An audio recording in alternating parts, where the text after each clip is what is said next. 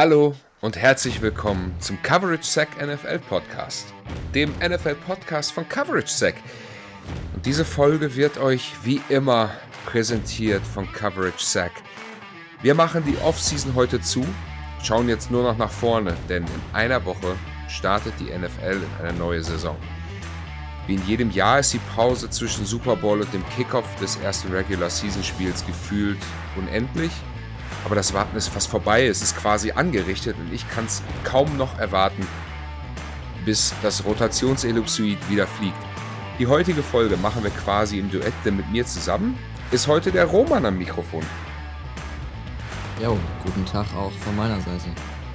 Wir haben die Glaskugel ausgepackt und abgestaubt und schauen uns heute mal an, wer in den NFL Awards am Ende der Regular Season abräumen wird. Wie immer mit der hundertprozentigen Treffergarantie ohne Gewehr. NFL Award Predictions. Here we go.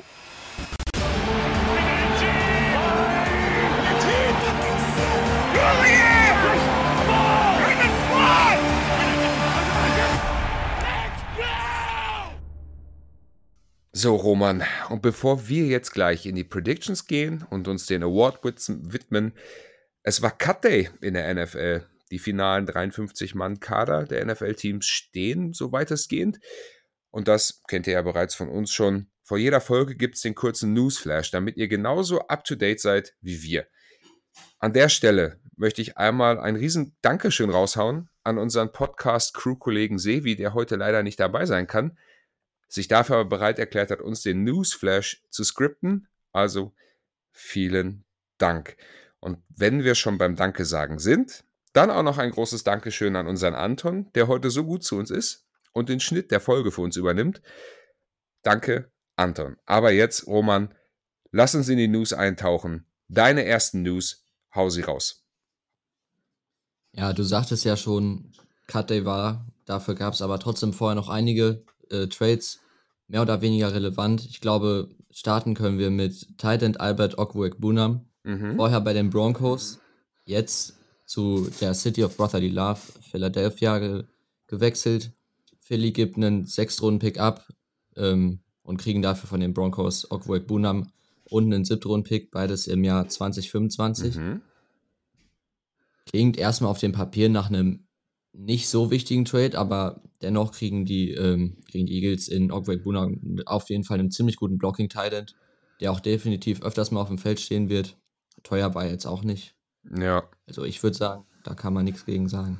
Ja, und erst war ja die News irgendwie, dass die, äh, die Broncos ihn entlassen haben. Das wurde dann revidiert und dann gab es dann doch den Trade mit den Eagles. Ähm, ja, ich glaube, guter Trade zu einem guten Value. Ja, denke ich auch. Und die Eagles hatten halt auch einfach Angst, dass ein Team, was vorhin auf der Waiver-Liste ist, auch Greg Bunam unter Vertrag nehmen würde Jetzt geben sie nicht viel dafür ab, dass er dann doch zu ihnen kommt. Ja, und also kann man echt nichts mit falsch machen. Broncos kriegen noch ein bisschen mehr Value im Draft 2025. Ja. Ähm, auch Draft Relation in 2025. Die, ähm, die Patriots schicken ihren Langzeitkicker Nick Folk ähm, zu den Titans. Und äh, die Titans geben dafür einen Siebtrunden-Pick auch 2025 aus. Patriots gehen dann also mit dem Rookie Chad Ryland. Vertretbar oder eher nicht?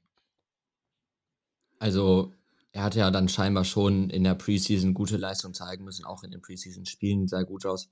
Nick Falk war auch immer ein sehr solider Kicker, ähm, der jetzt nie große Patzer gemacht hat, aber wenn sie in Chad Ryland einen neuen, jungen, potenziellen Kicker für lange Zeit sehen, wieso nicht? Ich meine, die zusätzliche Value nimmt man gerne nochmal mit. Ja, sowieso.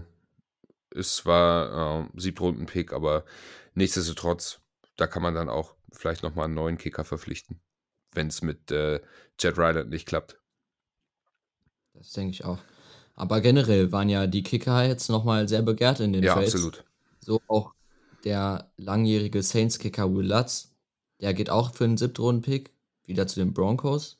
Nur in diesem Fall dann schon nächstes Jahr, 2024. Und damit kommt es auch zu einer Reunion mit Sean Payton. Mhm. auch eine interessante Geschichte. Ich bin gespannt, was äh, daraus wird. Die Saints verlassen sich jetzt auch auf den Rookie mit äh, Blake Group. Bleibt abzuwarten, wie die Rookie-Kicker sich in der Regular Season schlagen werden. Ja, ähnliche Geschichte wie bei den Patriots dann auch. Ähm, eigentlich der erste von den drei Kicker-Trades, aber der wohl am wenigsten prominente. Kicker Dustin Hopkins ähm, geht zu den Rams und die Browns kriegen dafür einen 2025 Siebtrunden-Pick. Jo, ähm, nee, warte mal, das ist. Äh, stimmt, genau, es ist andersrum. Andersrum, ganz genau. Ja, davor war ja Dustin Hopkins bei den Rams, hat da auch eine solide Leistung abgebracht. Ähm, ja, jetzt geht er zu den Browns. Die Browns haben ja letztes Jahr in der vierten Runde Kicker Kate York verpflichtet. Genau, so rum war's. Vor Zach McPherson sollte man vielleicht nochmal auch erwähnen. Hm. Und das war jetzt vermutlich eher keine gute Entscheidung. Da haben sie jetzt ja schon wieder die Hoffnung aufgegeben. Ja. Ja, es äh, kann halt nicht jeder so viel Eiswasser in den Venen haben wie McPherson. Ja, der ist schon, hat schon echt gute Leistung Auch- gesetzt. Das war kein schlechter Pick von dem Ja, Patriots. absolut. Sehe ich ganz genauso. Okay, lass uns weitergehen. Wir haben noch mehr Trades, aber äh, keine Kicker mehr. Jetzt geht's in die Offense Line. Ja, ganz genau. Ähm, die Rams hatten ja deutliche O-Line-Probleme im letzten Jahr. Das probieren sie jetzt ein bisschen zu beheben. Dafür kommt der Pittsburgh Steeler, ehemalige Pittsburgh Steeler Guard Kevin Dodson. Die Rams opfern dafür einen 2024er Fourth-Round-Pick sowie einen 2025er Fifth-Round-Pick. Im Gegenzug, kommt, Im Gegenzug kommt zu Dodson dazu ein 2024er Fifth-Round-Pick und ein 2025er Sixth-Round-Pick. Die Rams traden also zweimal eine Runde runter, sorgen dafür für ein bisschen mehr Tiefe bei sich in der O-Line. Und die Steelers kriegen natürlich nochmal ein bisschen Value, Value dazu, haben ja genügend Death auf der Guard-Position. Und so ist es, glaube ich, wieder eine Win-Win-Situation wie in den anderen Fällen bis jetzt auch. Ja, absolut. Also, ähm, Dodson hat ja letztes Jahr auch wirklich solide Zahlen aufgespielt. Und gerade die O-Line war bei den Rams, bei den Rams im letzten Jahr ja wirklich katastrophal. Die bekommen jetzt einen, einen soliden Spieler dazu, ähm, der mit Sicherheit, so gehe ich zumindest davon aus, auch starten wird bei denen. Für die Rams bleibt zu hoffen, dass er verletzungsfrei durch das Jahr geht, aber das gilt bei den Rams für die ganze O-Line. Ähm, ich bin gespannt darauf. Lass uns bei der Guard-Position bleiben. Dan Freeney geht zu den Bears, kommt von den Dolphins. Die Bears schicken dafür einen Sechstrunden-Pick im nächsten Jahr ähm, zu den Dolphins. Dan Freeney wäre ein möglicher Cut-Kandidat gewesen. Von daher für die Dolphins nochmal einen Sechstrunden-Pick rausgeholt, anstatt ihn zu cutten. Also eigentlich auch wieder ein guter Deal.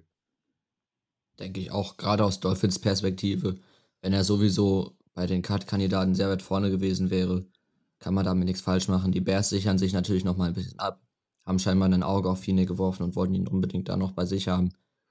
Deswegen, es bleibt abzuwarten, inwiefern sich das für die Bears auszahlen wird, dass sie nochmal das Risiko eingegangen sind und nochmal einen Pick zu opfern. Aber wenn sie Tiefe brauchen, dann macht man damit auch wieder nichts falsch. Und Dolphins, die Value, wenn er ein Cut-Kandidat war, auf jeden Fall sehr, sehr gut. Auf der anderen Seite, ne, mit einem Sechstrunden-Pick, äh, wenn es nicht funktioniert, war es halt auch nur ein Sechstrunden-Pick. Dementsprechend ähm, nicht allzu viel Risiko, denke ich. Nee, das kann man ruhig mal opfern aus Bears Sicht, definitiv. Ja. Okay, kommen wir zum letzten Trade. Jo, einer, der schon vermutlich mit der kleinste Trade war. Die Panthers geben ein 2025er Conditional Second Round Pick ab, ähm, kriegen von den Chiefs im Gegensatz genau dasselbe, ein 2025er Conditional Second Round Pick, sowie den Wide Receiver Amir Smith Marset. Panthers haben ja schon einen der schwächeren Receiver Rooms in der NFL, kriegen somit Smith Marset nochmal ja, einen Pick, mit dem sie ähm, sich möglicherweise auf lange Sicht verstärken können und vielleicht ähm, echt ein gutes Skillset nochmal for free bekommen.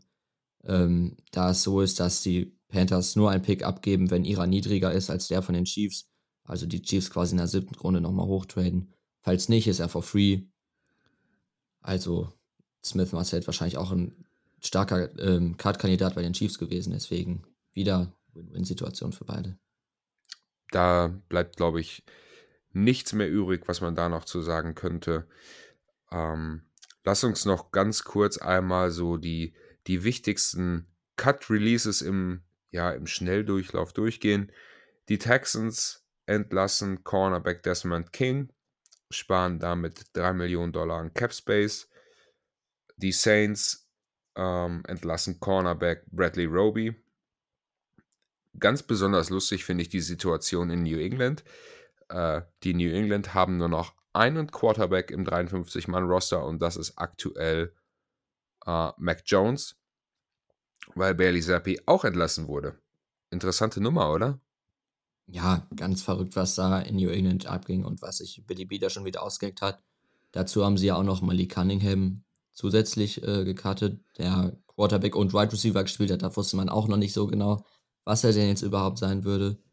Nichtsdestotrotz wurden jetzt beide sogar auch von den Patriots wieder zurückgeholt, sind jetzt im Practice Squad in New England.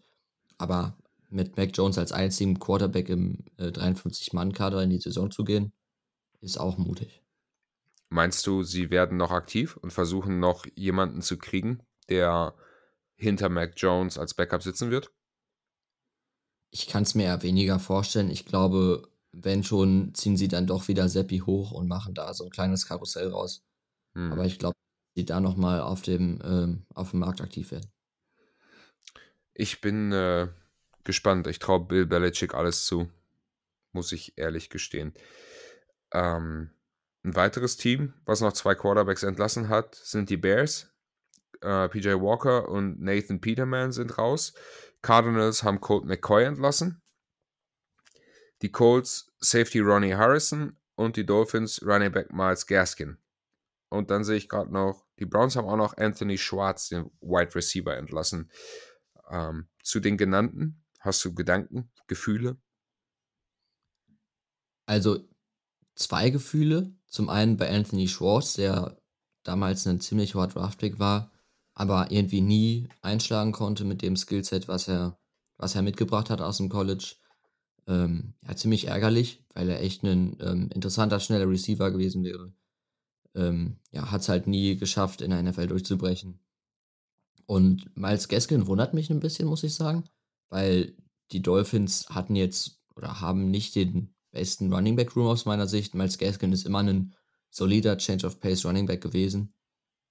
Könnte ich mir auch vorstellen, dass sie da vielleicht nochmal sich einen, ähm, ja, einen dritten Running Back ins Roster reinholen. Ja, den Move hätte ich ähm, gut nachvollziehen können, wenn es mit der Verpflichtung von Jonathan Taylor geklappt hätte. Da waren ja die Dolphins wohl auch weit vorne dabei. Ähm, das scheint aber nichts zu werden, wie ich heute gelesen habe. Also Jonathan Taylor wird wohl vorerst bei den Colts bleiben und beginnt die Saison auch auf der PUP-List. Das heißt, die ersten vier Spiele wird er definitiv nicht spielen. Wird er spielen dieses Jahr? Wird er für die Colts spielen oder wird er für ein anderes Team spielen? Also hätte man mich vor ein paar Tagen gefragt, hätte ich vermutlich gedacht, dass er jetzt schon bei einem anderen Team gelandet ist. Jetzt bleibt er erstmal bei den Colts. Ich denke auch, dass er nach den vier Wochen für die Colts spielen wird, aber dann vor der Trade Deadline vielleicht doch noch einem Team kommt, das ein besseres Angebot bringt und Jonathan Taylor die Saison nicht als Colt beenden wird. Hm. Also quasi in den, in den vier Wochen nach Woche vier kann er dann nochmal richtig abliefern, seinen Marktwert nochmal steigern und dann hofft man darauf, dass irgendein Team doch noch den First-Round-Pick auspackt, ja. First-Round-Pick weiß ich nicht, aber wobei man ja gehört hat, dass Jim Irsay wohl ähm, angeblich äh, bei den Dolphins wohl ganz, ja, ganz ähm, dubiose Angebote gemacht hat ähm, da Jane Waddle zum Beispiel mit involviert war, Jane Waddle gegen Jonathan Taylor beispielsweise. Mhm. Wenn die Colts das so sehen, dann wird es schwierig, einen passenden Trade-Partner oder ein Trade-Angebot zu finden. Ja, das, äh, das sehe ich genauso. Okay. Ähm, Houston Texans, Offensive Guard, Kenyon Green verpasst die Saison. 2022 First Round Pick gewesen, ist auf die Injury Reserve gegangen, kann damit die ganze Saison nicht spielen. Ärgerlich. Definitiv. Aber bei Canyon Green muss ich auch sagen, was ich bis jetzt gehört habe von ihm, gab es einige Character-Issues. Da muss man auch gucken. Ich habe jetzt nichts Genaues über seine Verletzung gehört, ähm, wie schwerwiegend die ist. Aber es wird schwierig für ihn nochmal zurückzukommen und das, äh, ja, das zu zeigen, was die Texans damals in ihm gesehen haben, als sie ihn in der ersten Runde getroffen haben. Mhm. Voll. Noch ein anderer Spieler, der ebenso wie ähm, Jonathan Taylor auf der POP-List ähm, bleibt vorerst, ist Bills, Asher, Bills Edge Rusher Von Miller. Ähm, nach seinem Kreuzbandriss fehlt ja auch die ersten vier Spiele. Ich bin gespannt, ob der zu alter Stärke dann nach den vier Wochen zurückfinden kann. Alte Stärke wird, glaube ich, schwierig, aber er ist immer noch, also vor allem ist er einer der erfahrensten und einer der cleversten Pass-Rusher, die in der NFL noch rumlaufen. Und wenn er nicht selber noch den großen Impact haben wird, dann wird er vieles an die jungen ähm, Bills-Rusher wie Gregory Rousseau beispielsweise weitergeben können. Und, und seine Impact Plays wird er auch weiterhin haben, da gehe ich stark von aus. Und wenn er nicht mehr den großen Impact hat, was er auf jeden Fall hat, ist ein dicken Vertrag. Also es ist doch für ihn alles gut. Okay, kommen wir zur letzten News. Quarterback Will Greer von den äh, Cowboys war ja quasi mehr oder weniger mit in den Trade von äh, Trey Lance involviert, im Sinne von, dass er gecuttet wird.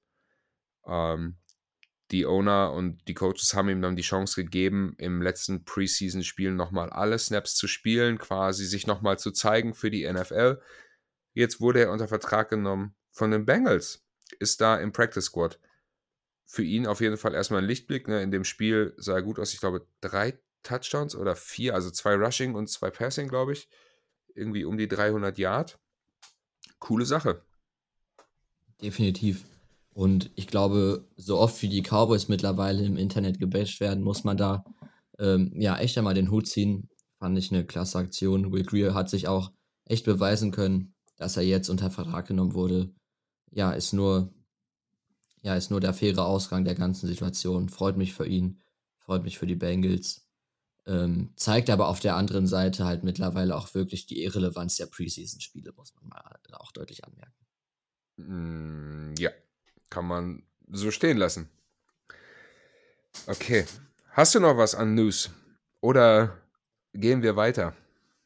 Ich würde sagen, let's go up zu den Season Predictions. Let's go up zu den Season Predictions. Das klingt großartig. Okay, wir haben uns gerade im Vorgespräch darauf geeinigt. Wir fangen an mit den Rookies. Und ich würde sagen, lass uns beginnen mit dem Defensive Rookie of the Year dein heißester Kandidat und deine Prediction für den Award ist welcher Spieler? Jalen Carter, Defensive Tackle, Philadelphia Eagles. Ah. Ähm, ich habe ähm, Videos von ihm auf Twitter gesehen, beziehungsweise mittlerweile X, wie er ähm, äh, Brown Scott Joel Bitonio aussehen lassen hat wie ein Practice Squad Spieler. Das ist unfassbar, was der Typ schon abgerissen hat, wie er, ja, was er für eine Power hat, wie er aber auch ähm, ja mit verschiedensten Moves äh, mittlerweile schon gewinnen kann. Ist natürlich alles nur Preseason, heißt noch nichts. Ähm, aber da ist wirklich enormes Potenzial da. Kommt ja aus einer brutal starken Defense, ne? Von den Georgia Bulldogs hat er die letzten zwei Jahre richtig Randale gemacht. Ähm, ja, den Take kann ich verstehen und ich gehe mit dir. Ich. Auch wenn er ja diese, ja, was war da die Geschichte, dass er ähm, Fahrerflucht oder irgendwie genau. illegales Autorennen und dann ja. Ähm, nichtsdestotrotz, das Ding ist durch, das ist ja nicht mehr von Bedeutung. Jetzt geht es nur noch ums Footballspielen. Ähm, bei den Eagles kommt er in eine ohnehin schon starke Defense. Er wird guten Impact haben. Und es gibt ja noch so zwei, drei andere Kandidaten, die auch Möglichkeiten hätten auf diesen, diesen Award. Für mich vorne dabei wären noch Devin Witherspoon von den Seahawks. und Tyree Wilson, der Edge Defender von den Raiders. Ja, ähm, Witherspoon hatte ich auch bei mir sehr weit oben auf der Liste. Ähm, Gerade wenn man sich mal die Division anguckt, in, wo, äh, in welcher er spielt, ähm, wird er, glaube ich, echt ähm, einiges zeigen können. Mit den Cardinals wird er zwei Spiele haben können, wo er mit Sicherheit glänzen werden kann. Ähm, bei den Rams ist es auch immer aktuell eher schwierig. Zumindest für die Rams selber. Für die Seahawks könnte es dann, ähm, könnte es dann ganz gut aussehen. Gerade wenn er Terry Gould noch bei sich an der Seite hat, ähm, der echt ähm, für, ja, auf sich aufmerksam machen konnte in der letzten Saison. Gutes Tandem ähm, auf jeden Fall da. Auf jeden Fall, auf jeden Fall. Und dahinter wird Witherspoon, glaube ich, dieses Jahr auch echt glänzen können. Ja, wer weiß, vielleicht wird er auch genauso herausstechen wie Source Gardner im letzten Jahr. Ähm, wie viele Interceptions traust du ihm zu? Also, ich damit tue ich mich wirklich schwer, sowas einschätzen zu können. Gerade wo Tyreek Woolen daneben ist, der auch so eine, so eine Interception-Maschine ist. Aber so 4-5 halte ich, glaube ich, bei ihm wirklich äh, ja, für ein ähm, Ziel, was er bestimmt, bestimmt erreichen kann. Ja. ja. Ich würde behaupten, wenn er mehr als 8 schafft, wird er Defensive Rookie of the Year.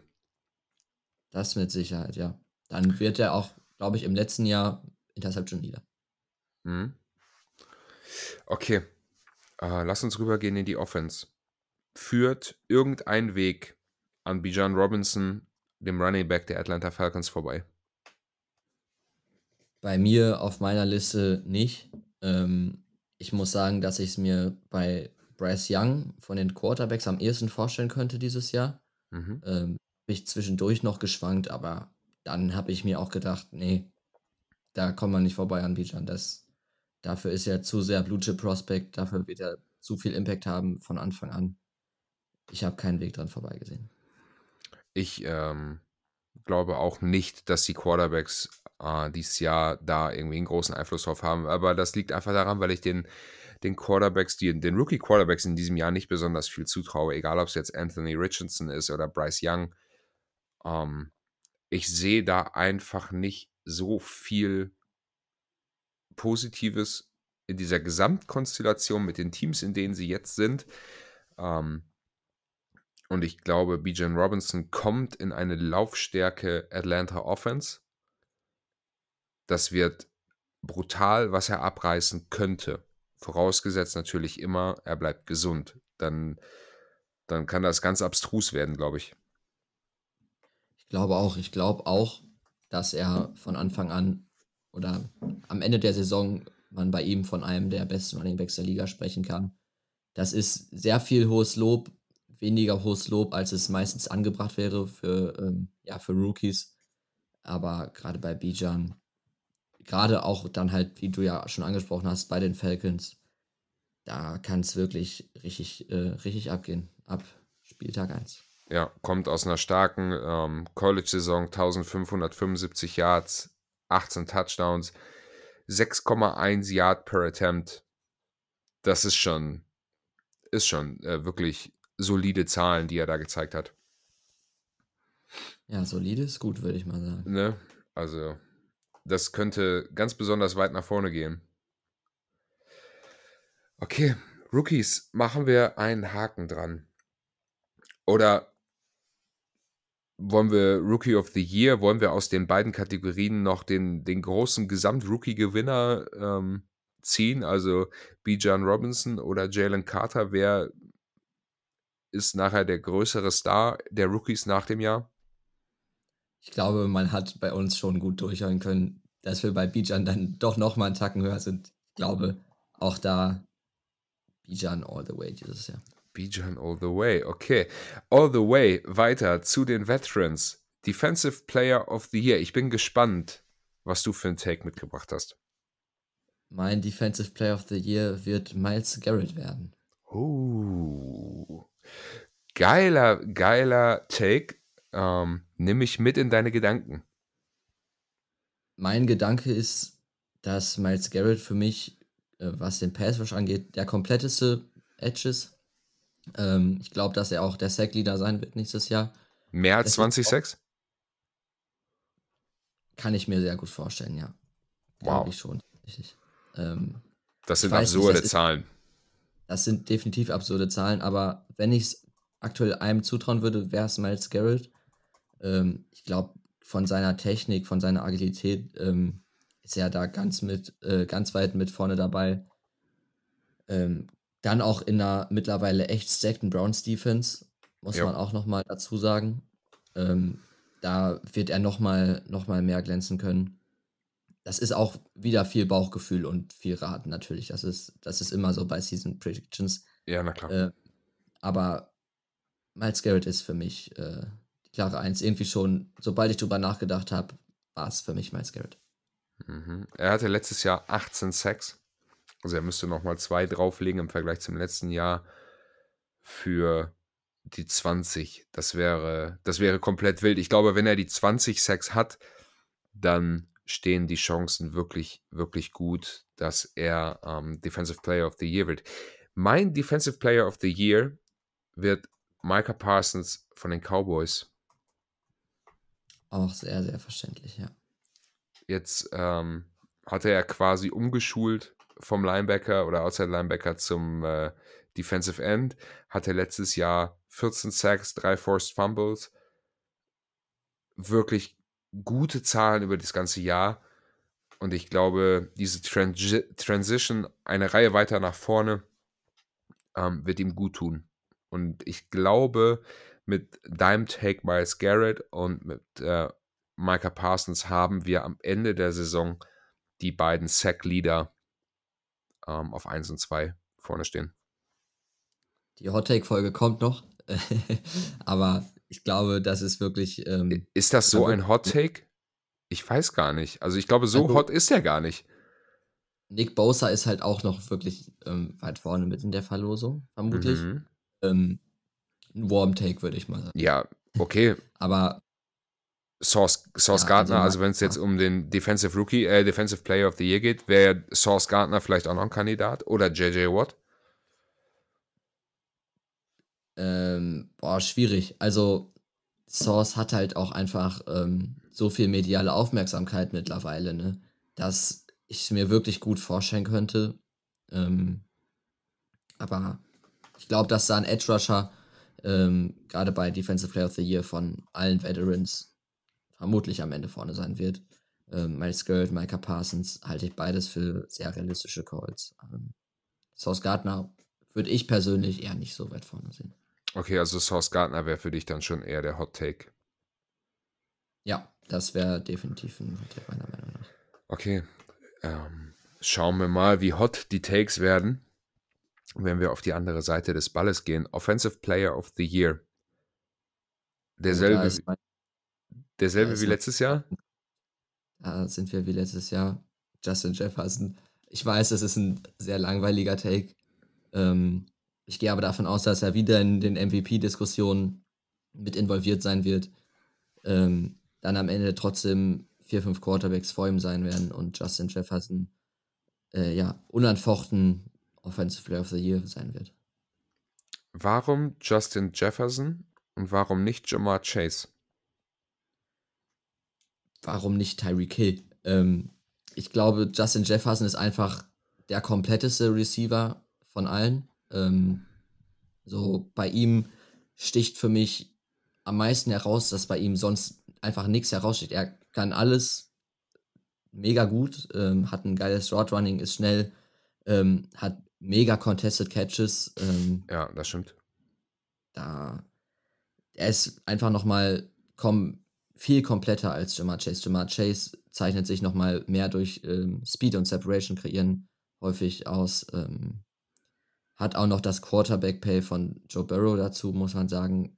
Ähm, aber Justin Jefferson für mich unanfochten. Okay. Glaubst du denn, dass Justin Jefferson, er hatte ja, glaube ich, irgendwie 1800 ähm, Yards in der letzten Saison. Glaubst du denn, dass auch äh, Captain Kirk auf einem ja ähnlich soliden Level spielen kann wie im letzten Jahr? Also was passiert, wenn Captain Kirk nicht so liefern kann wie letztes Jahr und Justin Jefferson beispielsweise nur 1200 Yards ähm, Receiving hat. Siehst du ihn dann trotzdem noch ganz vorne in dieser Diskussion? Oder würdest du sagen, naja, ein Jamar Chase, der dann in der Offense spielt, die jetzt auch noch ihren äh, Receiving Titan mit Hayden Hurst abgegeben haben, vielleicht nicht sogar besser? Dann könnte ich es mir schon sehr gut vorstellen. Ich glaube aber einfach, dass ähm, Captain Kirks Baseline durch Justin Jefferson nochmal eine andere ist. Ähm, und Captain Kirk sowieso, Kirk Cousins jetzt, ähm, ja, immer recht solide gespielt hat, jetzt nie natürlich ähm, das äh, überhohe Ceiling hatte, aber immer einen soliden Floor hatte. Ähm, der ist mit Justin Jefferson nochmal höher, deswegen ist der, oder ja, ist der Floor für Justin Jefferson auch nochmal ein ganz anderer, als er es für Jama Chase beispielsweise. Hm. Also nicht falsch verstehen, ich bin ähm, ein Riesenfreund von, von Kirk Cousins. Ich mag den schon sehr lange. Ich mag die Vikings nicht, aber ich mag Kirk Cousins. Ich finde ähm, es unfassbar gut, dass er jetzt irgendwie medial mal so ein bisschen mehr wahrgenommen wird durch die äh, Quarterback-Serie bei Netflix. Dass viele Leute gesagt haben, wow, ist ja irgendwie doch, also er ist halt irgendwie doch da und er ist irgendwie doch ganz cool, wenn man so will. Ähm, aber um zurückzukommen zu den Awards, lustigerweise habe ich heute noch in einem anderen Podcast gehört, in dieser Diskussion um äh, die Offensive Player of the Year, da war quasi auch ein Hot Take. Und da wurde gesagt, die drei Receiver der Bengals, Jamar Chase, T. Higgins und Tyler Boyd, erreichen in diesem Jahr alle über 1000 Yards. Und Jamar Chase wird ähm, Offensive Player of the Year. Fand ich spannend, den Take. Spannend ist er auf jeden Fall. Also, ich sehe schon, ich krieg dich, ich krieg dich nicht überzeugt, von äh, Justin Jefferson wegzugehen. Hast du denn, also ich höre jetzt raus, hast du Jamar Chase als dein Offensive Player of the Year? Ich habe drei Kandidaten hier stehen und kann mich nicht so wirklich entscheiden. Also mhm. natürlich habe ich auch Justin Jefferson hier stehen. Da, äh, das kann man halt auch nicht wegdiskutieren, dass der unfassbar gut ist. Unfassbar gut ist, wenn es eng wird für ihn selber, weil er in Double Coverage ist oder sowas. Ähm, dann habe ich Jamar Chase auf der Liste und Christian McCaffrey. Ja, über McCaffrey haben wir jetzt noch gar nicht gesprochen. Mhm. Den muss man aber natürlich auch erwähnt haben, ja. Er geht jetzt ein ganzes Jahr bei den 49ers an die Line of Scrimmage. Ein ganzes Jahr gesund, hoffentlich. Und dann wird er auch sehr weit vorne in den Votings sein, höchstwahrscheinlich, ja. Durchaus. Wenn er das ganze Jahr über gesund bleiben kann, würde ich ihm sogar gute Chancen einräumen, ähm, den Award zu gewinnen. Aber du sagst Justin Jefferson und ich gehe mit Jamar Chase. Wird ein spannendes, spannendes Duell um den Award. Ja, voll. Spannend fand ich auch meine Gedankengänge zum Coach of the Year. Da gibt es so ein paar Kandidaten, die in meinem Kopf rumgeistern. Wie war es bei dir? Klare Entscheidung, also sofort jemanden im Kopf gehabt? Ähm, ich hatte sofort jemanden im Kopf, äh, aber gerade bei Coach of the Year, finde ich, ist es, oder ist es meiner Meinung nach mit der Award, den man am schlechtesten predikten kann, weil da so viele Faktoren mit einfließen. Ähm, ich habe am Ende nochmal alles durchgeguckt ähm, und auch die äh, Odds dann nochmal durchgegangen und so. Ähm, für mich blieb dann aber mein erster Gedanke auch auf dem Papier stehen und das ist äh, Doug Peterson geworden. Wow. Der Jacksonville Jaguars. Ich finde, das ist ein sehr cooler Take und ein Take, den ich überhaupt nicht auf dem Schirm hatte, muss ich zugeben.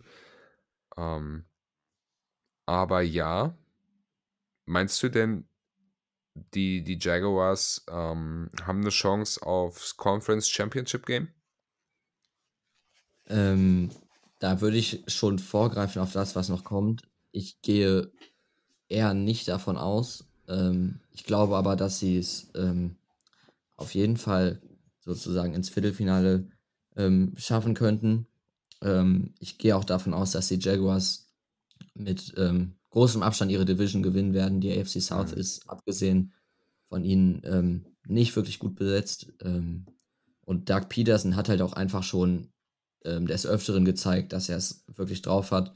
Wenn ich mir ähm, ja den äh, 2018er Super Bowl Run der Eagles nochmal hervorrufe, kann man gut sehen, ähm, was Doug Peterson aus seinen Spielern rausgeholt hat, die nicht immer die größten Namen hatten, ähm, wie es auch bei den Jaguars wieder des Öfteren der Fall sein könnte. Dazu wird der Trevor Lawrence ziemlich sicher auf nochmal ein neues Niveau bringen, ihn jetzt wirklich zu einem Quarterback mit Elite-Status ähm, bringen. Und ich weiß nicht, Doug Peterson geisterte schon von Anfang an in meinem Kopf rum. Ich kann es mir sehr gut vorstellen. Er ist ein ähm, toller Coach. Deswegen mein Coach of the Year. Ja, er hat ja auch in Jacksonville letztes Jahr wirklich den Turnaround geschafft. Ne? Nach dieser Urban Meyer-Geschichte im Jahr davor hat er die Jaguars ja auch wieder ja, quasi flott gemacht, hat äh, Trevor Lawrence das Laufen wieder beigebracht, wenn man so will, Selbstvertrauen wieder reingebracht. Ähm, dann dieser Comeback-Sieg im Playoff-Spiel gegen die Chargers, nachdem Trevor Lawrence ja schon vier Interceptions geworfen hat in der ersten Halbzeit. Er hat genug Charakter zurückgebracht. Ich finde es einen spannenden Take. Wirklich. Okay. Dein Coach of the Year. Mhm. Ich habe hier wieder eine Liste und hier stehen jetzt zwei Namen. Und da fällt es mir auch wieder schwer. Der eine wäre so hm, der Coach of the Year meines Herzens. Das wäre Detroit Lions Head Coach äh, McCampbell. Mhm. Weil ich glaube. Richtig auch vorne ähm, aktuell bei den Coach of the Year Odds, Dan Campbell. Okay. Ich glaube einfach, der hat im letzten Jahr schon zum Ende der Saison ähm, gezeigt, was er aus dieser Franchise in dem Jahr gemacht hat. Er hat auch da zum Ende hin diesen Turnaround geschafft. Ich finde ihn unfassbar authentisch wenn man ihn sieht in, in Interviews oder in, in Videos von äh, Trainingscamp oder sonst irgendwas, der geht mit, er ist so ein richtiger Players Coach, also das ist so ein Head Coach, für den will man spielen, der geht so mit Herzblut da rein, ähm, der hat so viel Emotionen, das wäre so mein Take, ähm, wenn es nach dem Herzen geht, wenn es um die Gedanken geht, sehe ich Sean Payton ziemlich weit vorne. Oh, interessant, ja. Ich glaube, er hat die Chance, die Denver Broncos und Russell Wilson wieder auf Vordermann zu bringen. Jetzt nach seinem, seinem, äh, seiner Auszeit vom Coaching. Und da stehen noch andere Namen auf der Liste, die da irgendwie auch mit reinkommen. Du hast es gerade schon gesagt, die Coach of the Year, das ist so, ähm, das Größte in die Glaskugel gucken eigentlich, weil man das überhaupt nicht so richtig vorhersehen kann. Ähm, man könnte jetzt auch noch Robert Sala mit reinnehmen oder ähm, Mike McDaniel von den Dolphins. Nichtsdestotrotz, ich gehe mit Sean Payton. Ja, finde ich einen sehr geilen Call, muss ich sagen. Ähm, ich tue mich ein bisschen schwierig mit den Denver Broncos insgesamt als Franchise noch. Let's ride. Broncos Country. Ja, ähm, aber dennoch, ich glaube, Sean Payton, gerade was, äh, ja, was sein Skillset als Coach sozusagen angeht, was sein Knowledge und sein Wissen angeht, ist er ganz, ganz weit mit da vorne dabei. Und wenn einer den Russell Wilson Turnaround schaffen kann oder ihn dazu bringen kann, dann wäre es vermutlich Sean Payton. Ja, könnte so und wird so passieren. Wir, wir haben ja hier sowieso die hundertprozentige Treffergarantie. Äh, hundertprozentige Treffergarantie können wir bei dem nächsten Award eigentlich auch gleich äh, dahinter schreiben, oder? Comeback Player of the Year. Da gibt es nichts dran zu rütteln, wer diesen Award bekommt. Die NFL liebt Stories. Die NFL kriegt Stories. Comeback Player of the Year wird immer Hamlin. Ja, er hat es in den 53-Mann-Kader geschafft. Ähm, herzlichen Glückwunsch. Den Award können wir, glaube ich, so, so vergeben und äh, einen Haken dran machen. Ich finde es mega schön, dass er wieder da ist. Ich finde es super, dass er wieder spielen kann. In dem Moment, wo er auf dem Feld gelegen hat, haben wahrscheinlich die allermeisten nicht mehr daran geglaubt, dass man den nochmal auf dem Feld sehen wird. Großartige Geschichte, dass er jetzt wieder da ist. Und abgesehen von dem, wie er auf dem Spielfeld äh, ja, die Leistung abrufen wird, man sollte es ihm zu 100% von Herzen gönnen. Er hat es verdient, dass er es wieder geschafft hat, ist, wie du auch schon gesagt hast, wirklich unglaublich. Ja. Da kann man ihm damit auch schon mal entlohnen. Ja. Machen wir einfach eine Unterschrift runter. Was glaubst du denn, wer könnte in diesem Jahr der Most Improved Player werden? Das ist halt auch wirklich wieder eine Kategorie, da kann man von A bis Z alles nennen. Kaffeesatz lesen. Ganz genau, so sieht's aus. Ähm, bei mir ist es einer meiner Lieblingsspieler geworden. Chigosium Okonkwo, Tight End der Tennessee Titans. Ähm, oh, wow. Nehme dich gern mal ein bisschen mit. Ja, mach halt mal. Wie, ähm, letztes Jahr Rookie gewesen, Fourth Round Pick. Ähm, hat schon relativ früh, ich glaube so ab Woche 4, 5, regelmäßig ähm, Leistung gebracht und auf sich aufmerksam gemacht. Ähm, häufig Spiele so um die 50 Yards gehabt, insgesamt am Ende auch drei Receiving Touchdowns gehabt. Und was ich am spannendsten bei ihm finde, ähm, er hat alle Titans in der Liga angeführt mit 14,1 Yards pro Catch. Ähm, 20% seiner Catches ähm, gingen für mindestens 20 Yards. Ist also für einen Titan wirklich auch. Ähm, Ganz schön weit downfield. Jo, echt einen äh, Deep Threat sozusagen. Ähm, und der Typ hat mich komplett abgeholt. Er ist wirklich eine richtige Maschine, kann dazu noch ganz gut blocken. Da muss er natürlich noch an der Technik fallen. Ich glaube, dafür hat er jetzt lang genug Zeit gehabt. Mit Mike Vrabel hat er da auch einen guten Coach an der Seite. Ja, auch so ein ähnlicher Player-Coach wie äh, Campbell von den, von den Lions. Ja, nochmal ein bisschen eine andere Art und Weise natürlich, aber auch wirklich einer, der sehr nah an seinen, an seinen Spielern ran ist. Das kann ich mir sehr gut vorstellen, dass das gut matchen wird. Ist jetzt auch ähm, der alleinige Teil der Nummer 1. Davor war Austin Hooper noch da. Hm. Der ist weg. Hm. Der hat mich komplett abgeholt und ich kann es mir sehr gut vorstellen, dass er wirklich aufmerksam äh, auf sich aufmerksam machen wird im nächsten Jahr. Spannende Geschichte. Bin mal gespannt, ob du, also zu deinem Spieler kann ich gar nicht viel sagen, weil ich den überhaupt nicht so auf dem Schirm habe. Ähm, aber ich verstehe deinen Take. Ich bin gespannt, ob du meinen auch verstehst. Mein Most Improved Player wird Mac Jones sein. Interessant. Da bin ich aber jetzt wirklich gespannt. Er hat im ersten Jahr gezeigt, dass er gar kein schlechter Quarterback ist. Im letzten Jahr hatte er einen Defensive Coordinator als Offensive Coordinator und das hat überhaupt nicht funktioniert. In diesem Jahr bekommt er Bill O'Brien, jemanden, der offensive-minded ist, der versteht, was er da tut.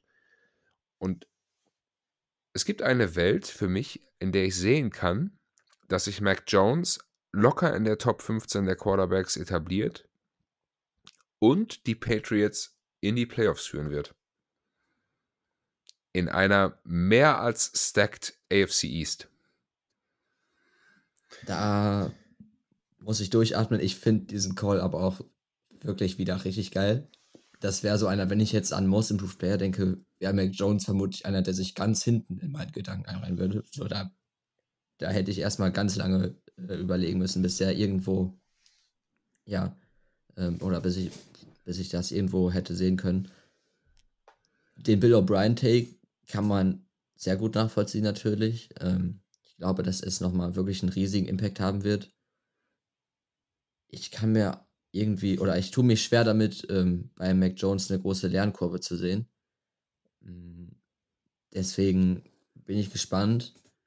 Die Patriots sind halt aber auch immer gut dafür, die Playoffs zu machen. Und ich glaube, sollte das wirklich in dieser Stacked AFC East der äh, Fall sein, die Patriots kommen in die Playoffs und Mac Jones wirft für 4000 Yards, hat gute Touchdown-Zahlen und vielleicht nur so 7, 8 Interceptions dann. Ähm, ja, kann man ihn da definitiv äh, mit in der Liste sehen. Ja. Es ist, ähm, wir haben es gerade schon gesagt, viel Kaffeesatz lesen, viel Weissagen oder Wahrsagen oder ähm, Rätselraten bei allen Awards. Bei diesem ganz besonders. Wenn wir weitergehen, deine Überraschung der Saison, sei es Spieler oder Team oder Coach? Also ich bin ganz langweilig mit dem Team gegangen, kann ich schon mal sagen. Ich weiß auch nicht, für wie viele das jetzt wirklich eine Überraschung sein würde oder für äh, wie viele das vielleicht sowieso gesehen hätten. Für mich ähm, ist es das Team rund um Miles Garrett, sind es die Cleveland Browns, die es meiner Meinung nach nicht nur in die Playoffs schaffen werden, Mm. sondern ähm, ich habe es zumindest so, dass ich glaube, dass die Cleveland Browns ins AFC-Finale kommen werden. Ins AFC Championship Game. Wow. Das ist ein. Der ist schon warm, der Take auch, oder? Ich denke schon. In der Wow. AFC. In der, in der auch, die AFC ist ja auch stacked. In der NFC hätte ich jetzt noch gesagt, naja, okay, die Browns sind kein schlechtes Team. Vielleicht, ja, okay. In der AFC finde ich den Take extrem spannend. Ich nehme dich mal ein bisschen, bisschen mit oder hole dich mal ein bisschen ab, dann kommst du auch noch mit auf den Hype Train. Ja, Ähm. ja nehme ich mit auf den Browns Hype Train. Ich, ich äh, mache den Busfahrer. Oder den. Lokomotivführer. Also, für mich sind die Browns eins der komplettesten Teams in der gesamten NFL. Ähm, da fängt schon zum Beispiel bei der O-Line an, Hm? ähm, die eine der besten Interior O-Lines ist, ähm, gerade mit Joel Bitonio, den ich eben schon einmal ein bisschen gebasht habe. Definitiv, äh, aber trotzdem einer der besten Guards der Liga ist. Ähm, dahinter haben sie Nick Chubb, über den man, glaube ich, nicht mehr viel sagen muss. Ähm, er bekommt endlich mehr, mehr Love ähm, und den Respekt, den er verdient, wird von vielen mittlerweile als der beste Running Back der Liga angesehen. Zumindest als der beste rei- reine Rusher. Klar, Er ist auf auch jeden noch- Fall in der Top 3. Das sehe ich genauso. Dazu haben wir immer noch Amari Cooper, bei dem wir über einen der besten Route Runner der Liga sprechen, Mhm. der mittlerweile vielleicht ein bisschen auf dem absteigenden Ast ist. Bei manchen kratzt er noch an der Top 10 der Wide Receiver in der NFL. Ähm, Top 15 würde ich auf jeden Fall allemal noch bei ihm sehen. Ähm, Mhm. ich glaube, dass äh, ja, der Elefant im Raum natürlich Deshaun Watson ist. Ähm, da wird es halt wirklich schwierig. Ähm, ich glaube, als er bei den Texans gespielt hat, war er einer der fünf besten Quarterbacks der NFL. Letztes Jahr sah es, als er gespielt hat, wirklich düster aus. Muss ich auch ähm, trotz des Hype-Trends einmal sagen. Er hat aber auch ein Jahr gar nicht gespielt, ne?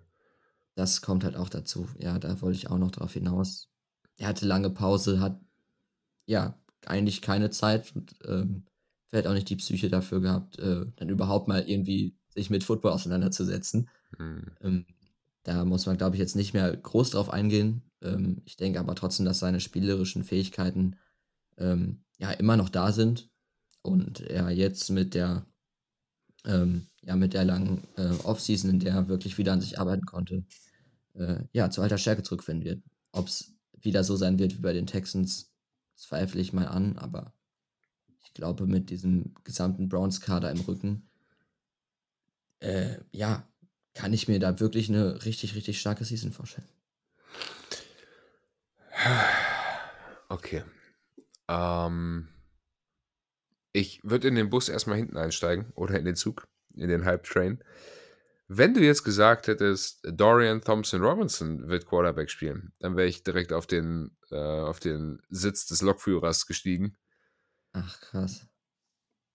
Ich fand den am College schon ziemlich cool. Und jetzt in der Preseason, es ist nur Preseason, ich weiß.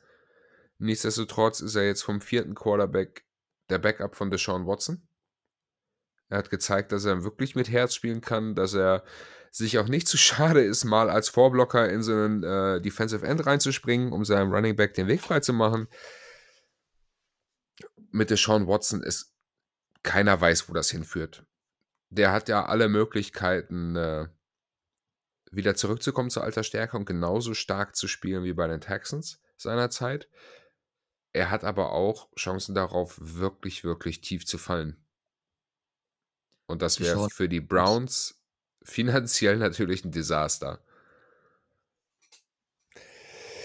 Deshaun Watson ist eine, wenn nicht die größte Wildcard vom Spieler in der gesamten NFL aktuell. Da Mhm. kann man noch Russell Wilson zum Beispiel mit dabei äh, sehen, den kann man gerne dazu zählen.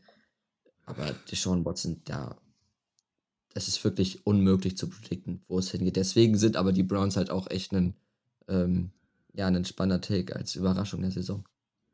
Ja. Okay.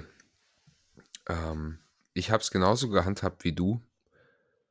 Und also ich bin auch mit einem Team gegangen als Überraschung der Saison. Und ich gehe mit den Detroit Lions. Und auch die Detroit Lions sehe ich im Conference Championship Game. Krass, spannend. Ich glaube, die haben zum Ende letzter Saison schon gezeigt, dass sie wirklich Charakter haben, dass sie gute Spieler haben, dass sie mit viel, viel Herz spielen. Und ich glaube, diese Teamleistung wird sie jetzt durch diese Saison tragen. Und sie schaffen es dann bis ins Conference Championship Game. Das wäre eine richtig, richtig geile Story auf jeden Fall. Ja. Aber Den, das ist auch halt schon, auch, alles, ne? auch schon ein sehr warmer Take, muss ich sagen. Denke ich auch. Vermutlich in der NFC nochmal ein Stückchen realistischer, als es in der AFC wäre. Ähm, aber dann würde halt der Dan Campbell-Take von dir, den du eben ja schon mal kurz angebracht hast, halt auch nochmal deutlich mehr Sinn machen. Ja. Lions auf jeden Fall auch ein echt spannendes Team. Ja, total. Da, äh, auf das Team freue ich mich auch tatsächlich. Ich bin gespannt, ob auch äh, Jared Goff ähnlich gute Zahlen abliefern kann wie letztes Jahr. Ja, Jared Goff sowieso mittlerweile einmal nach einem Quarterback, über den viel zu wenig geredet wird. Und da wurde ähm, ganz schön draufgehauen, nachdem er bei den Rams weg ist, ne? Ja, eben. Und ich finde, seitdem ruft er wirklich, wirklich solide Leistung ab. Und er hat ja schon gezeigt, dass er ein Team in den Super Bowl führen kann. Ja. Und mit den Lions spielt er bis jetzt auch wirklich gut. Seine Connection zu Amon Ra ist mittlerweile wirklich next level. Ähm, ja, ich kann es mir bei den Lions auch äh, echt gut vorstellen, muss ich tatsächlich sagen. Ja, ja, es, also von mir aus können wir äh, jetzt einen Fernseher anmachen und dann kann es losgehen mit der Saison. Ich habe so Bock, dass es jetzt endlich wieder, wieder knallt. Ich freue mich einfach wahnsinnig drauf. Okay. Die Freude steigt und steigt und steigt ins Unermessliche. Ja. Lass uns noch ähm, kurz bevor wir in quasi unsere Super Bowl Prediction und MVP Prediction kommen, ähm, über die größte Enttäuschung der Saison 2023-24 sprechen. Ich habe erst überlegt, die NFL-Referees hinzuschreiben. Ich glaube aber, dass es mittlerweile keine Enttäuschung mehr wäre, sondern die Erwartungshaltung an die, ähm, ja, mit der man an die ganze Sache rangeht mittlerweile. Ähm, ich hoffe aber umso mehr, dass das ganze ähm, Thema mit Referees nicht mehr nicht mehr so häufig aufkochen wird, wie es im letzten Jahr der Fall war. Wird es wieder. Ja, ist wahrscheinlich schon. Ich will dich jetzt aber auch nicht allzu sehr auf eine Folter spannen. Hm, meine Enttäuschung der Saison ist wieder ein Team. Ist vermutlich wieder ein. Ja, wobei, glaube, der Take ist nicht unbedingt langweilig. Ähm, meine Enttäuschung der Saison sind die Miami Dolphins.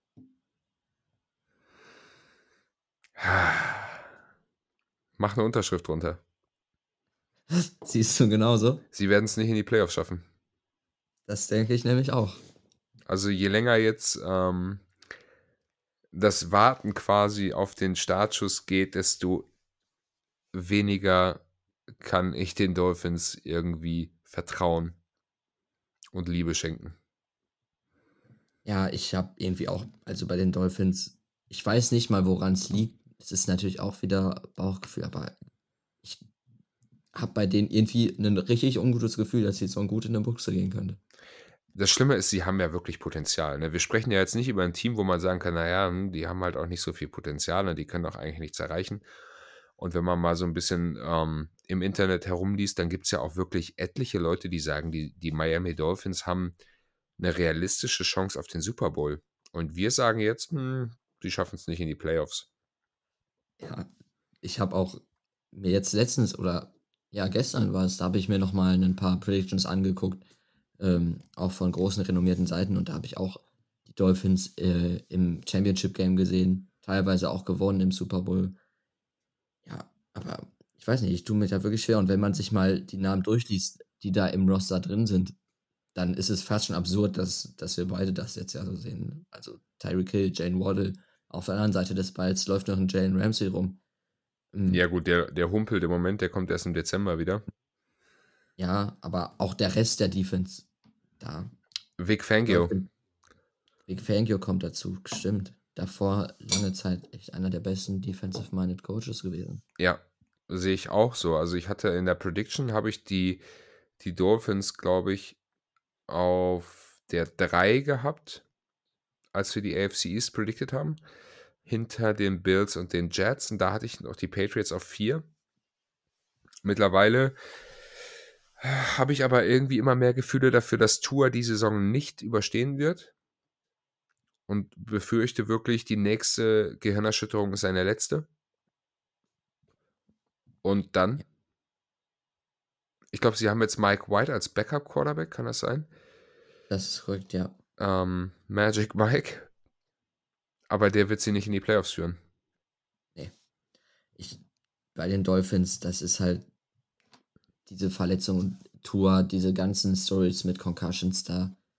Ähm, ja, da habe ich irgendwie, ähm, ja, da kann ich nicht mehr reinbelieven. Da mhm. habe ich so große Sorgen ähm, um Tour, um generell die ganze Franchise.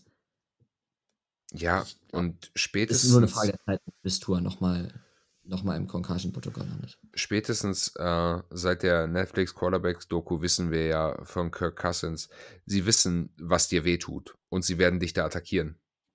Sie werden ihm jetzt nicht bewusst gegen den Kopf gehen, aber sie werden ihn hart zu Boden bringen. Und. Machen sie sowieso schon, dann könnte es echt nochmal ein, ein anderes, anderes Level erreichen. Ja. Okay, spannend, dass wir beide äh, mit den Dolphins gehen. Hätte ich niemals erwartet vor dieser Folge. Mhm. Ja, zeugt aber vielleicht, dass wir gar nicht so weit weg sind. Wir werden sehen. Äh, am Ende des Jahres können wir quasi die große Auflösung machen. Das wird spannend. Okay. Äh, erst MVP oder erst die Teams im Super Bowl? Lass uns erst den MVP küren. Okay spannender, ähm, spannender Award, finde ich. Meinst du, es wird ein Quarterback? Ja, da führt, man hat, glaube ich, wirklich gesehen, dass an Quarterback äh, kein, äh, kein Weg mehr dran vorbeiführt als MVP. Okay. Ähm, glaubst du, Joe Burrow hat eine Chance? Der Name steht hier bei mir als äh, MVP der Saison 23-24. Ja? Okay. Gehe ich davon aus, ja. okay, den Take unterschreibe ich diesmal nicht. Spannend. Ja, ja. Ähm, und ich, ich habe noch einen Take, da wird, äh, wird Nico sich sehr drüber freuen. Dak Prescott wird MVP. Nein, nein, so weit würde ich nicht gehen. Also das wäre schon wirklich zu heiß. Ich gehe mit Justin Herbert. Justin Herbert. Ja. Wilde Sache. Wilde Sache. Neuer, das, also. neuer Offense-Koordinator. Der wird den Raketenarm ähm, auspacken. Und dann, er hat einen Raketenarm. Der wird, den, der wird quasi die Rakete äh, von ihrem zusätzlichen Ballast befreien. Und Justin äh, Herbert wird eine ganz großartige, fantastische Saison spielen. Ich, also das Potenzial bei Justin Herbert ist auf jeden Fall da. Ich glaube, das hat man schon wirklich, wirklich oft mittlerweile gesehen. Ähm, ich weiß nicht, bei den, äh, bei den Chargers habe ich immer große Bedenken einfach, weil die Chargers. Gonna Charger. Die choken. Und also, ich finde dieses, ähm, ja, ich finde das Coaching von den Chargers, du hast jetzt schon gesagt, neuer Offensive Coordinator, ich hoffe, dass es einen neuen Sprung, Schwung reinbringt, weil das Coaching der Chargers fand ich in der Zeit davor teilweise wirklich unterirdisch. Mhm. Ähm, das hat natürlich auch echt großen Einfluss dann auf Justin Herbert auch gehabt. An sich, ähm, was er gezeigt hat, was er für Flashes hat, ist es auf jeden Fall ein Call, den ich nachvollziehen kann. Ja, Brand, es ist ja für Brandon Staley auch so ein äh, Make-or-Break-Jahr. Das muss man auch ganz klar so sehen. Also ich glaube, wenn sie es jetzt äh, in diesem Jahr nicht in die Playoffs schaffen sollten, dann glaube ich, ist Brandon Staley im nächsten Jahr nicht mehr Head Coach der Chargers. Davon gehe ich auch sehr stark aus, ja. Da hat er mittlerweile echt zu oft für Aufruhr gesorgt. Nichtsdestotrotz, ähm, die Chargers, beziehungsweise der Offense-Koordinator der Chargers, Kellen Moore oder Mond? Moore. Moore. Moore. Ähm, er wird die Zahl der Air Yards von Justin Herbert per Attempt auf jeden Fall signifikant vergrößern wird die Rakete zünden und dann steht am Ende des Jahres Justin Herbert auf der 1, was die MVP-Nots angeht. Boah. ich, also ist halt auch echt ein, schon auch wieder ein sehr warmer Take. Mhm. Gefällt mir aber. Ähm, ich denke, also, dass die, ähm, dass die Chargers Offense geil ist, ich glaube, darüber muss man gar nicht mehr viel Worte verlieren. Vor allem die Receiving-Option, die er hat. Ach, da sie haben doch auch. Quentin Johnson dazu. Genau, mir fiel der Name gerade nicht ein. Geiler Receiver. Bisschen, hat mich an Mike Williams auch schon ein bisschen erinnert. Jetzt spielt er mit ihm zusammen. Äh, Finde ich eine richtig, richtig geile Kombi. Dazu natürlich Keenan Allen. Yes. Austin Eckler im Backfield, Receiving Back. Receiving Back schlechthin. Ja, also, da kann was gehen. Solange Herbert nicht nur Checkdowns wirft, kann ich mir da wirklich was vorstellen. Äh, Checkdowns werfen ist Aufgabe von Captain Kirk. So. okay. Ähm, Joe Burrow. Ja, kann man auch 100% unterschreiben, den Take. Finde ich. Halt ein langweiliger Take, muss man mal, oder muss ich dann auch an der Stelle zugeben, aber also was er bei den Bengals jetzt auch mittlerweile hat. Und du hast eben schon gesagt, das Bengals Trio, hast du gehört, 1000 Yards für alle drei. Da, so weit gehe ich natürlich nicht, ähm, aber ich glaube, dass Joe Burrow da wirklich gute Waffen hat. Die O-Line ist verbessert. Er hat schon des Öfteren gezeigt mittlerweile, dass er auch echte Clutch-Moments mastern kann, dass er ähm, ein Mann ist, der auch die wichtigen Spiele gewinnen kann. Ähm, das Ganze wird er nochmal auf ein neues Level heben. Er ist einer der Top 3 Quarterbacks in der Liga. Und dieses Jahr wird es dann soweit sein, dass er das erste Mal auch der MVP wird. Mhm. Ja. Also wie gesagt, den Take kann man auch, ähm, glaube ich, bedenkenlos unterschreiben. Jetzt springen da noch so ein paar andere Namen ähm, in den Listen rum. Josh Allen, Jalen Hurts, Lamar Jackson. Hm. Stimmen mich alle nicht ganz so glücklich. Nee, da bei den dreien, die du gerade erwähnt hast, ähm, kann ich es mir irgendwie ähm, nicht vorstellen. Am ehesten würde ich vermutlich wieder Jalen Hurts da sehen. Ich glaube, dass er schon auch an die Leistung anknüpfen kann, die er letztes Jahr gezeigt hat. Ähm, das war aber natürlich ein Sprung, den er da gemacht hat vom äh, Jahr davor, der so ähm, ja, selten zu sehen war. Und äh, ja, wenn er, wenn er da weitermacht, wo er aufgehört hat, wird er auch wieder vorne in den, ähm, ja, in den Diskussionen dabei sein, aber es wird nicht äh, reichen, um MVP zu werden. Hm. Theoretisch wäre ja auch ein Lamar Jackson ganz vorne dabei. Wenn er jetzt auch mit seinem neuen Offense-Koordinator sein Passspiel auf ein neues Level heben würde. Ich sehe aber bei Lamar Jackson einfach das Verletzungsproblem. Ich glaube nicht, dass der das ganze Jahr über gesund bleibt. Kann ich mir sehr gut vorstellen. Ich kann mir dazu auch nicht vorstellen, dass das Passing Game von ihm reichen wird, um MVP zu werden oder ernsthafte Absichten hat, MVP zu werden. Ähm, ein ähnliches Problem sehe ich auch bei Josh Allen. Nicht, dass er nicht passen kann. Ich glaube, er hat oft genug gezeigt, was für ein Passer er ist. Hm. Ähm, aber er schmeißt echt, echt verdammt viele Interceptions. Und ich weiß nicht, ob er das, äh, ob er das so beheben kann. Ich glaube, das ist einfach Teil seines Spiels. Ähm, und das wird nicht reichen, um nächstes Jahr an Spielern wie Joe Burrow oder Patrick Mahomes vorbeizukommen. Ja, Patrick Mahomes haben wir noch gar nicht genannt jetzt in der Liste. Ähm, ist, glaube ich, so neben Joe Burrow eigentlich der zweite heißeste Kandidat auf den Titel. Und auch so ein Take, den man blind unterschreiben kann. Ja, ich glaube, Mahomes wird vermutlich auch wieder vor Beginn der Saison die äh, besten Odds haben. Ja, er wird der Frontrunner sein, das glaube ich auch. Ich, äh, ja, ich weiß nicht. Ich glaube, dass, ähm, dass es dieses Jahr mal ausnahmsweise nicht reichen wird. Es bleibt abzuwarten. Okay. Von äh, Patrick Mahomes und Joe Burrow und Josh Allen und Jalen Hurts. Lass uns in den Super Bowl gehen. Detroit Ja, Lions gegen Baltimore Ravens. Ich musste ganz kurz überlegen, ob das jetzt dein ernsthafter Call ist oder nicht. Nein. Äh, Gehe mal jetzt eher natürlich dann nicht davon aus. Nein, ist es nicht. Wobei ich mir schon vorstellen könnte, dass wilde, wilde NFL-Experten in Anführungszeichen sowas auch schon mal sagen würden. Ja. Ja, Die es ganz bold meinen. natürlich. also sehr bold. Ne? Das ist schon. Ah, Vielleicht äh, ja auch ein, äh, ein, ein Duell innerhalb der Stadtgrenzen.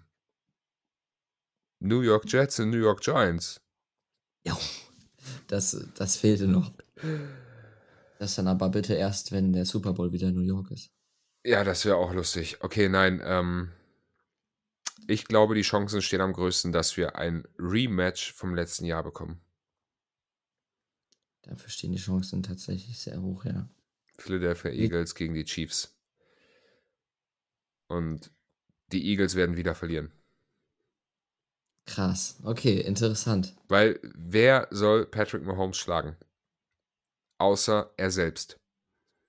Also, ich fand, letztes Jahr hat man gesehen, dass die Eagles sich ganz gut selbst schlagen konnten. Ja, aber wenn sie sich selber schlagen, können sie Pat Mahomes nicht schlagen. Nee, das ist, das ist durchaus korrekt. Das hast du gut erkannt. Hast du das Video gesehen von äh, Patrick Mahomes mit seinem ja Handball-like Wurf mit einem Fuß out of bounds gesprungen und den Ball noch in Richtung Endzone gefeuert? Nee. Da, Nee? das habe ich tatsächlich bisher so nicht gesehen. Nee. Aber ich kann es mir bei ihm sehr, sehr gut vorstellen. Wahnsinn. Wahnsinn. Wer soll den schlagen? Außer er selbst. Also wenn er sich nicht verletzt. Puh. Ja. Sehe ich nicht. Er kann halt wirklich Dinge, die kein anderer Mensch kann. Ich habe auch letztens, ähm, wo wir schon mal bei den Videos sind, in so einem Behind-the-Back-Pass über 20 Yards, äh, den er perfekt angebracht hat, genau, genau auf der Brusttasche. Da. Patrick Mahomes ist, ist von einem anderen Planeten. Und dass, die Chiefs mit ihm in den Super Bowl kommen und wieder den Super Bowl gewinnen, ist ein absolut, äh, ja, ein absolut nachvollziehbarer Call. Verständlich. Ja. Okay. Dein, dein Take für, das, äh, für den Super Bowl. Also den kann man sich ein bisschen vielleicht schon erschließen. Ich habe ja schon gesagt, die Cleveland Browns kommen, kommen in das Championship Game. Ich habe auch gesagt, Joe Burrow wird mein MVP. Ähm, die Cleveland Browns schaffen es aber nicht in Super Bowl. Das werden dann doch die Cincinnati Bengals. Ähm, die verlieren aber gegen die Philadelphia Eagles. Wow. Bengals gegen Eagles. Mhm. Ein sehr, sehr geiles Matchup, meiner Meinung nach. Die beiden oder zwei der drei Top Quarterbacks aus dem 2020er Draft mit richtig geilen Teams Mhm. dazu jetzt noch stehen gegeneinander im Super Bowl nach dem dritten Jahr. Das wäre das wäre richtig, richtig geil. Das wäre vermutlich auch das Matchup, auf das ich am meisten Bock hätte. Ähm, muss ich auch mal so dann ehrlich sagen. Ähm, und ich kann es mir halt auch echt gut vorstellen. Ich glaube, die Eagles werden in der NFC sehr, sehr weit ähm, vorne sein. Playoffs ist aber natürlich wieder alles möglich. Ein Spiel und sie sind raus. Ähm, ich sehe aber auch irgendwie nicht, wer dieses Team in der NFC schlagen kann. Ich glaube, bei den 49ers, die vielleicht noch weit oben sind, kann ich es mir nicht vorstellen, dass sie es mit Brock Purdy so weit schaffen. Ähm, Mhm.